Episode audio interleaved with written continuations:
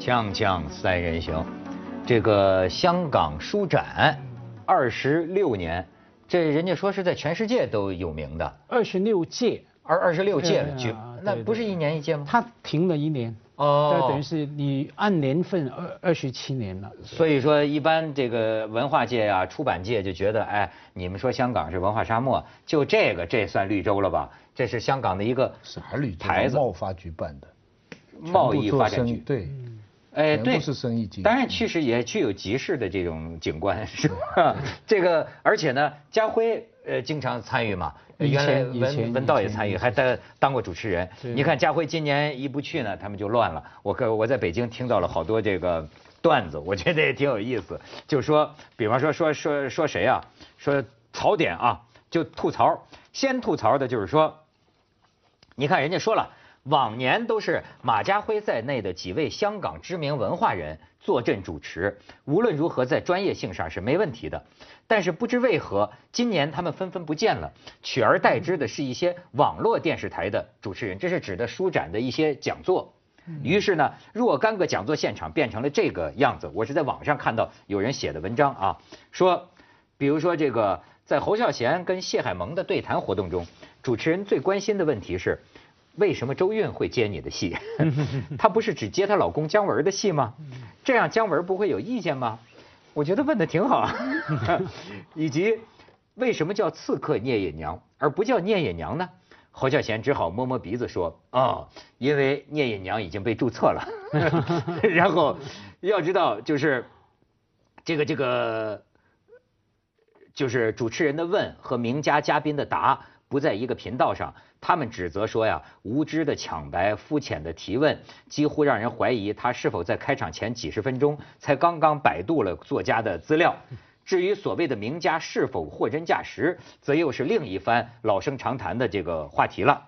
然后就是，比如说这主持人问这个六旬导演啊，呃，你拍不拍青春片呢？呃，就是说，然后就是什么说那个，哎，呃，周国平啊，什么这这是哲学大师啊，什么你们知道他的粉丝有多少吗？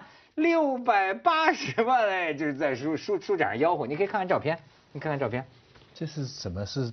这就是书展上的还是说他嗨，就是嘲笑他？这是书展的这个集市，我们看到这个非常有意思啊！你再看下边，这个百万百万进场，说今年盛况更胜往年，他们都用这个人数来衡量，说今年据说比比去年好像人是多了还是怎么着，反正少过百万，到最后你看一百元八本，然后这个很多也是内地的这个客客人，你再看下边，你看这就是。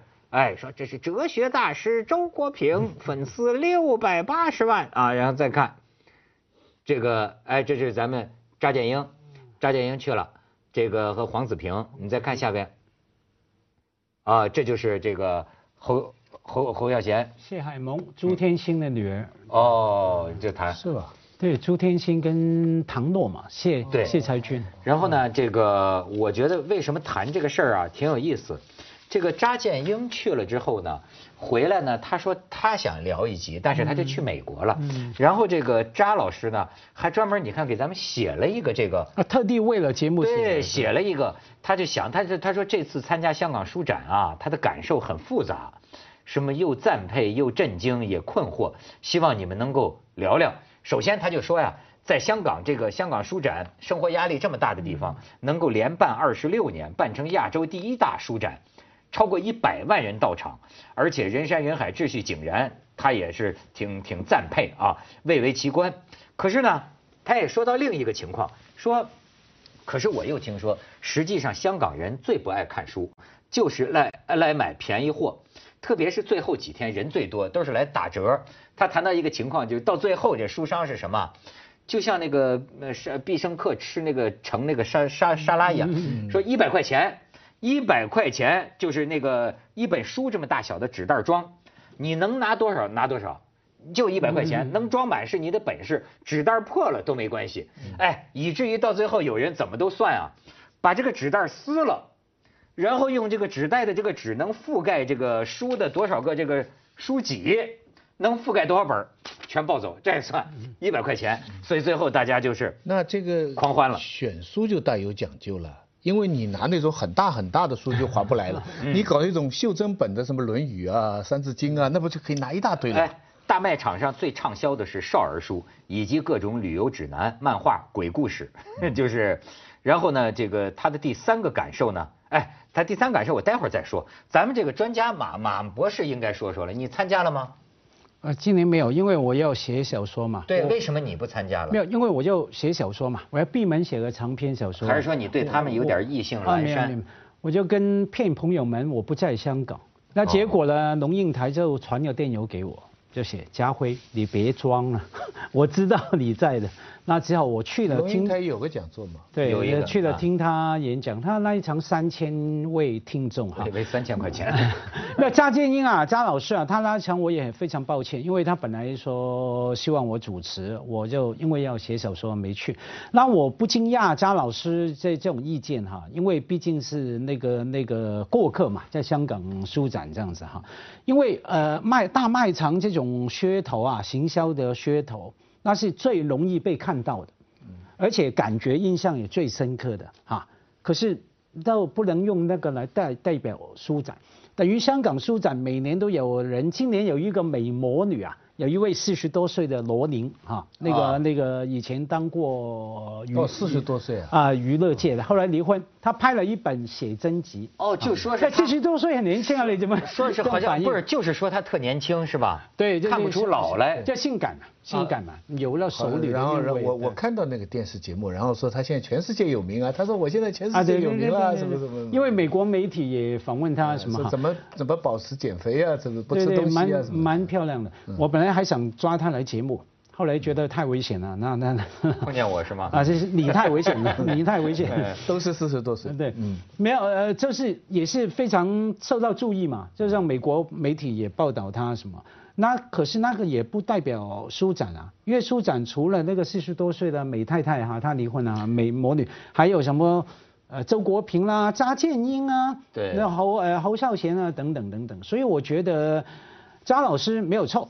可是说，假如他的意见啊，跟香港书展每一年之后看到的统治数字也跟不太符符符合，因为统治数字每一年都告诉我们说，出版社里面推出了很多的好的书，啊，像去年的呃萧军回忆录啊，不是回忆录，萧军日记日记哈，今年的那个谁呢，文革的谁的里面呢，好像四人帮其中一个张春张春桥。狱中家信，呃对等等的都卖的非常好，还有很多好的很有深度的书都卖的很好的哈，还有所以我觉得说这就是香港了，因为那是百花齐放。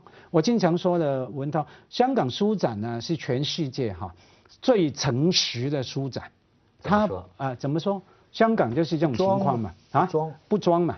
香港有读很好的书的人，像子东，像文涛，当然也像我哈，我们去，那也有好的书，也有看那个写真集的，去买便宜货的，为为什么不买？那么便宜哈？哎，今所以他年还非警察局都介入了，是吗？你没听说吗？有个六岁的女童啊，对对对，拍写真出书，真的啊。结果这个他有穿衣服的，有穿衣服，就是有穿有穿衣服的，但是是卖性感，你很难说了，就像那个我没看啊，我对听说。呃，看到报纸，我们看到报纸，那个因为像那个呃摄影师啊，他这样说，你心里有那个不好的想法，你看到一棵树，你都觉得想起生殖器官，想起阳具啊。他是说没有啊，他卖的是他的纯真，他的美丽。当然，这种全世界都是暧昧的灰色地带，六岁出写真，哎呀，对他，因为写真这两个字啊，首先已经大家对。先从这个角度来看啊，写真啊，徐启东写真集啊不不不，，它对对对。日呃这两个是原来是日文字，就是照片的意思。对他写真本来本来就是写信，就是就是照片。对那但是做中文呢，不知道怎么样变成了就是拍半裸或者裸体照片的才叫写真。嗯，而且呢，还把它用来形容，所以这个其实是一个一个大家的误解。对，没错所以所以因为面对好像张老师的很多朋友，我都会这样反问说，哎，那你也是邀被邀请的嘉宾哦。我们就香港这边会邀请你来，你也讲，而且现场听众也蛮多的，回应非常热切。那难道这个不算吗？难道你只看到什么写真大卖场的才算是香港书展吗？为什么你看到好的部分，你不把它呃承认为香港书展的一部分呢。他要是看到好的部分，他还算知识分子吗？你们知识分子不就是整天盯着这些找事儿吗？哎，你甚至扎老师讲的那这底下更深了。你一看张老师，我觉得他有点政治政治狂，跟徐老师 一样。这这家伙观察问题怎么观察呀？他说这就要说到我的第三个感受，舒展表面盛况之下的暗潮汹涌。他说这个。二零零零年前后，我在香港住过两年，这次就地重游，印象大变。香港社会因为这个政治而撕裂的程度超出我的想象，令人震惊而痛心。比如书展年度作家历来是香港人，但是这次坊间传说原定的人选李碧华因为政治立场分歧而婉拒，结果只好转而定了一位外来人，这咱也熟，李欧凡。说李，对对就是我看过一篇文章，说李欧凡实在跟香港关系不算太大啊。然后呢，有些本土话题讲座，场内外气氛紧张，保安升到一级戒备，警察叔叔到场这个维稳啊，就是那么。这个啊，这也是他注意的一个地方，所以他最后的结尾就是说，总之，这个享誉亚洲的第一大书展，未来到底主要是两岸三地互相增进交流理解的文化桥梁呢，还是一个新的明争暗斗的角力场？危机重重下的香港，有可能用读书和文化来弥合社会和政治裂痕吗？还是恰恰相反，书展将在各种毒气熏染中逐渐退化变色？你的朗诵是，就这样。广告，锵锵三人行，广告之后见。讲到李欧凡呢，我要讲几句话了，因为呃，我在 UCLA 指导论文，他就是我的指导老师。嗯。他我这次呢，他得这个年度作家呢，他们呃呃，其实也是家辉背后策划的，他《明报》世纪版还还找人来采访我，哎，我们还有一篇很长的报道。我个人觉得呢，给李欧凡讲呢是一个好的事情，就是香港文学啊，这个香港作家一直有一个定义上啊。有一个狭义广义的之分，没有好坏啊。狭义广义这个两个都是都都是一个中性词。狭义的呢，就是指这个作家呢，一定是住在香港啦，写香港啦，通常在香港发表，而且最好讲广东话，而且最好有香港身份证。从这个狭义出发呢，有一些重要的作家呢，虽然香港人很喜欢，但是他们不把它算作香港作家。比方说张爱玲，比方说余光中。比方说施素清，在施素清在香港住了很久，写了很多东西。对张爱玲对香港的文学影响很大，但是香港作家会说这不是香港作家。但是呢，其实呢，香港文学可以有个更宽一点的定义。比方说台湾就把张爱玲作为台湾的经典作家。其实张爱玲在台湾一共只有二十几天，但是王德威他们坚持说。没有人比张爱玲对香港、对台湾文学影响更大了，所以她应该是台湾文学的经典作家。那讲起香港，那更加是了。张爱玲虽然她在香港三次都没有写香港，她离开香港一辈子都在写香港，所以她是对香港影响很大。所以我的意思是，今年虽然有一些幕后的原因哈，但是他们给李欧凡这个双年奖，呃，给给这个年度奖，我觉得是很好，有点拓宽，而且他对香港也很有关系。他虽然。不在香港出生，不在香港受教育的哈佛教授写的书主要是关于上海、鲁迅等等，但是他最近十年一直在写香港的东西，有很大的影响。你一个城市啊。我理解很多狭义的香港文学的定义背后是一个本土认同，我理解。但是一个大城市你要有一个胸怀。纽约的作家不一定说我一定要纽约出生，对不对？巴黎的作家不一定一定要写巴黎，对不对？所以你说巴黎的作家只为巴黎的市民写作嘛？那就局限了巴黎的文学。所以我这个意思就是说，年度作家给李欧凡。我我我知道金庸之所以不接受呢，是因为他现在身体实在太差，因为做年度作家要很多访问啊，很多金庸。董桥是推的，嗯，但董桥不知道什么原因是推的。李碧华呢，他就推了，而且政治原因吗？对，他就是说我不在某某的这个时期，啊啊，呃，刘凡提名小司跟黄碧云，啊，其实他是想推的，可是他太太说。你不要推了，你以为你是谁呀？对，所以他就接受了。我觉得是好的我完全同意子东说的，因为里面啊，我对，我我你这张老师也可以批评批评。那我蛮高兴我没主持他那场，不然吵起来。因为我觉得可能张老师被媒体误导吧，或者说呃我更严厉的说，他假如像说这种评论的话，基本上不仅不了解香港，心中没有香港哈。怎么说呢？第一个被误误误导啊，因为有一次媒体报道李耀凡老师当呃香港年度呃书展年度作家，然后下面就配了这个新闻了啊，李碧华推掉。那整个感觉好像是说广东话叫做什么“执二摊”，嗯，就是怎么讲呢？“执二摊”就是啊，别人不要的才轮到你，你捡人家不要的东西，呃，捡人家剩下的。对啊，这种感觉，哎，我们做任何活动都明白，过了一个门门槛，不管是谁，他们就是非常值得而。且而且没有可比性，对一个是不不一流的学者，一个是很好的作家，，其他就是考虑技术的问题了，可能包括我不晓得有些活动可能包括了，哎，考虑哎，去年给了一个男的，今年给个女的，呃，那其他男的就再后一年，反正你过了那个门槛嘛，都是应该有那个荣誉的人，OK 哈。甚至倒过来说，他们愿意接受，是他们给你这个书展的，把荣誉给你书展哈。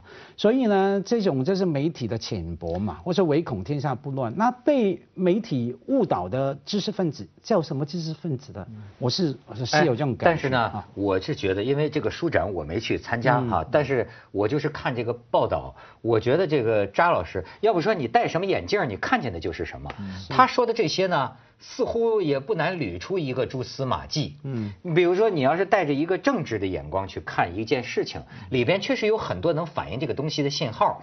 比方说，有一些讲座，好像你比如说这次书展上表现出，有人就说，呃，表现出比较火的一些书啊，就是一个张扬香港本土意识的一些书。那是我们系的一个同事，是吧？就比较好像就比较火，这本身跟香港近期的这个政治是有一定联系的。对。另外，在有些讲座的时候，特别是论题相关的时候，甚至就是你比如说主持人，好像我们这个静一都去主持，说静一主持的，呃，还还还还挺有方。章法，呃，就说，哎，哪位拿了雨伞，我们拿出来看看，这说明我们不要只打一把雨伞，咱们不要这个就遮蔽，就是就是先先先给大家吃个定心丸可不要闹起来。嗯而且确实保安有加强，这就只是就你比如说他扎老师，他作为一个域外的一个人，他看到这么一些信号，他会不会觉得，哎，这个社会跟当年他住香港的时候，他是几年在二零零零零年，他十几年没改变对不要不要说对，不要说香港了，十多年、十年好了，台北改变了多少？嗯广州变了多少？上海变了多少？New York 变了多少？对啊，他当然是改变是一定的。那张老师当然也看到一些改变的地方，可是要把它放在脉络里面看。像说什么本土的书的大卖特卖等等，哎，不是今年开始啦，从二零零三最好卖的一本书就叫什么董爸爸，跟董建华先生有关的哈，就是那个每一年这个书，因为好多年轻人嘛去香港书展，好多是香港年轻人，年轻人就对这些可能会比较注意，就是说。对这个，假如你不把它放在香港社会，特别香港书展的脉络来看呢，很容易就被误导，大惊小怪。像我们说回李欧凡哈，刚子东说的很对，这样扩展了广义哈，而且根本不呃不是从李欧凡开始的，前两年的刘以畅，嗯，刘先生是谁呀、大作家、小说家，四零年哦代那个字儿念唱是吧？我是我是这样唱，上海人我是在上海，但他被承认是他 他被承认是香港作家一般是认。可是四零年代他已经在上海编副刊的，对你后来就上海临县呢，他就来到香港，他跟姚雪莹啊，他们关系都很好。那香港，而且这个，所以为什么我说香港书展是最诚实的书展？他就面对的啊，香港本来就是是个移民社会啊，我们都在啊，大家有了身份证，贡献来了，哎，我蛮喜欢深圳一句话的，有点肉麻，可是蛮喜欢。他们搞去年前两年搞活动叫什么？来了深圳就是深圳人啊，来了香港就是，这对啊，你拿了身份证，你付出，像刚子东说，李欧凡，哎，哈佛大学找人写书，这谈香港文化，他写了一本英文的很重要的谈香港文化的书。嗯他还不是香港作家，开玩笑。对对，我觉得应该放回香港的脉络来看。他是你放回香港脉络，我觉得他是有有一些评论的，我觉得纯属于就是文化人的一种评论。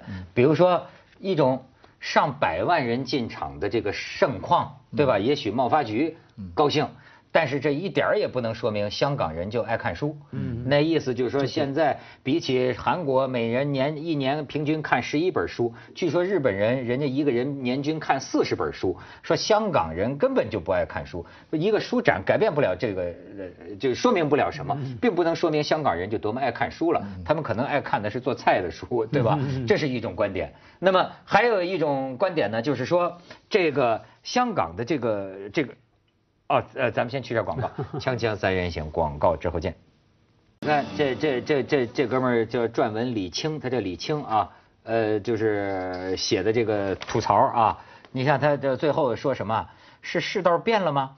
从什么时候开始，在平价就便宜的噱头之下，买一本有灵魂、有温度的书，如同购买一砖一瓦一样轻易？只需要估计它的尺寸和重量，就可以轻易的收入囊中呢？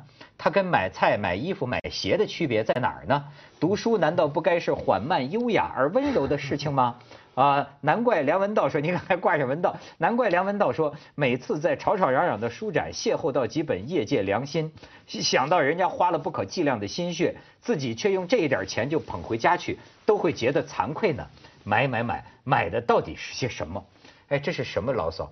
那我感觉。坦白讲，这些所谓观点啊，是一种傲慢的情绪啊，傲慢的立场。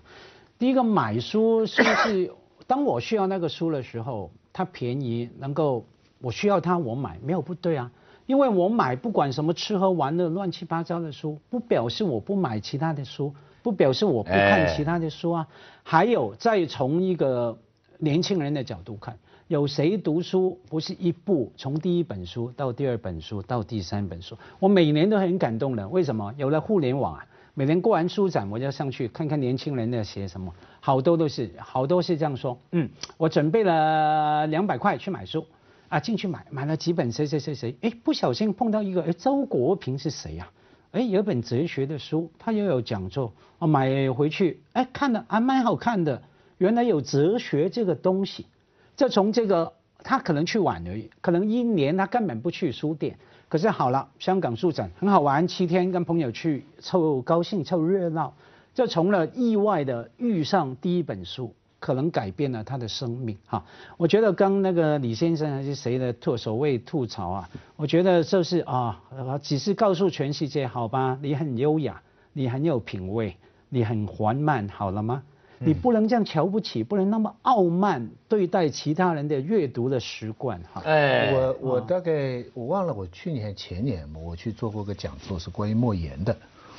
那么我注意了，下面这个一两百人呢，其实相当部分是讲普通话的。嗯，对。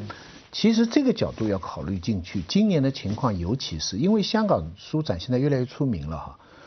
每年到了这个时候啊，内地的大量的媒体啊。就会专门来报道这个事情。嗯，你是想现在内地网文化在数量上非常厉害，各种报纸、杂志、网络，可能就有几百的人在那里。